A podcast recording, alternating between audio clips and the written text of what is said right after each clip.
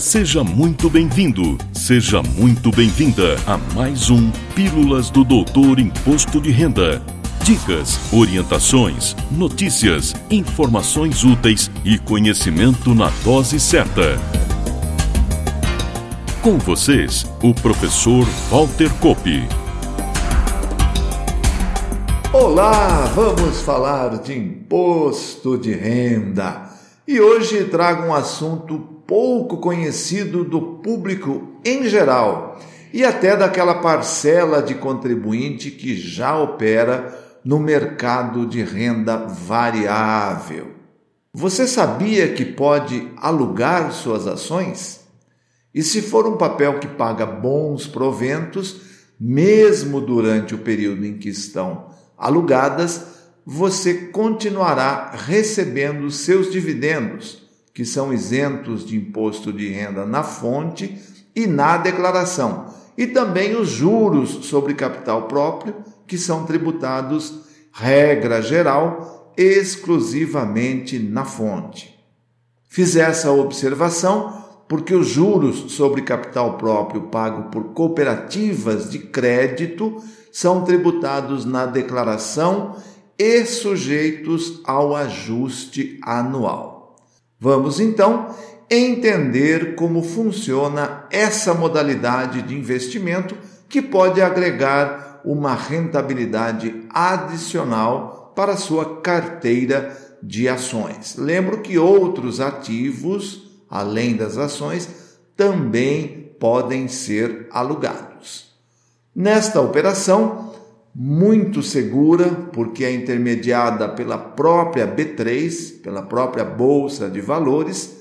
Temos o doador, que é o proprietário que disponibiliza suas ações para aluguel, e o tomador, que é quem as toma emprestadas.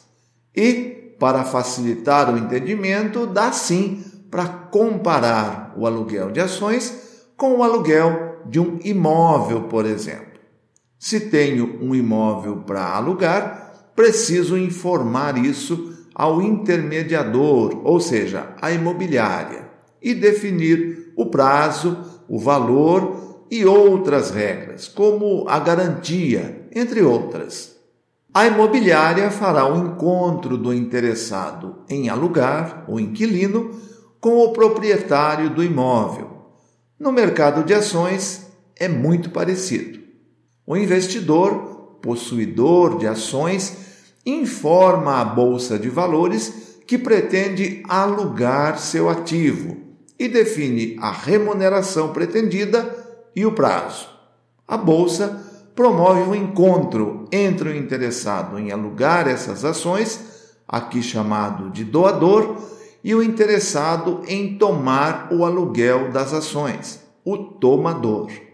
Pelo prazo e remuneração combinados, a bolsa promove a transferência das ações do doador para o tomador. Mesmo nesse período em que tem suas ações alugadas, além de ter direito aos proventos, como disse há pouco, o doador continua também a ter direito a eventuais bonificações, que são corrigidas e repassadas no final do contrato. Findo o prazo, o tomador deverá retornar ao doador a mesma quantidade de ativos. Por isso que o aluguel é também conhecido por empréstimo de ações. E aqui surge uma situação interessante. Ainda que as operações ocorram em um ambiente de renda variável na bolsa de valores, os valores recebidos a título de aluguel de ações são tributados como renda fixa, ou seja, de forma regressiva em relação ao prazo.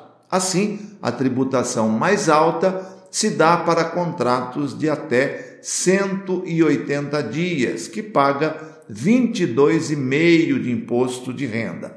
Já para prazos superiores a 720 dias, a mesma taxa cai para 15%. E antes de encerrar, é hora de explicar como declarar essas operações no imposto de renda, na declaração de ajuste anual, tanto pelo doador das ações quanto pelo tomador dessas mesmas ações.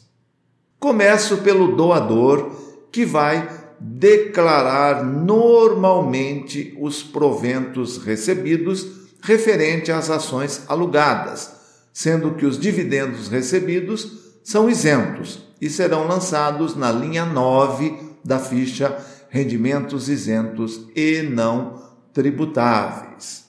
Quanto ao JCP, juros sobre capital próprio, são lançados na ficha de rendimentos tributados exclusivamente na fonte, no código 10 e pelo seu valor líquido. Com relação ao rendimento gerado pelo aluguel das ações, os valores líquidos deverão ser lançados no código 6, rendimentos de aplicações financeiras, na ficha de rendimentos tributados exclusivamente na fonte. Já no que tange ao montante de ações possuídas declaradas na declaração de bens e direitos do doador, nada deve ser lançado, ainda que as ações permaneçam alugadas no encerramento do exercício. Como o aluguel não é considerado alienação e as ações alugadas, emprestadas, serão devolvidas ao final do contrato, o saldo vai continuar inalterado. Pelo lado do tomador das ações alugadas, que permanecerem nessa situação no encerramento do exercício, deverá ser informado o montante pelo valor resultante da quantidade de ações alugadas multiplicada pelo seu valor no ato da contratação lá na ficha de dívidas e ônus reais, código 16, outras dívidas e ônus reais. E na próxima semana estarei de volta com mais um tema interessante preparado especialmente para você. Valeu!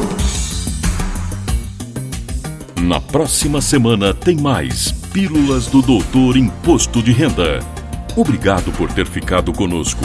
Espalhe a novidade aos amigos. Mande suas sugestões de pauta, seus elogios e suas críticas para pílulas.doutorir.com. Até lá!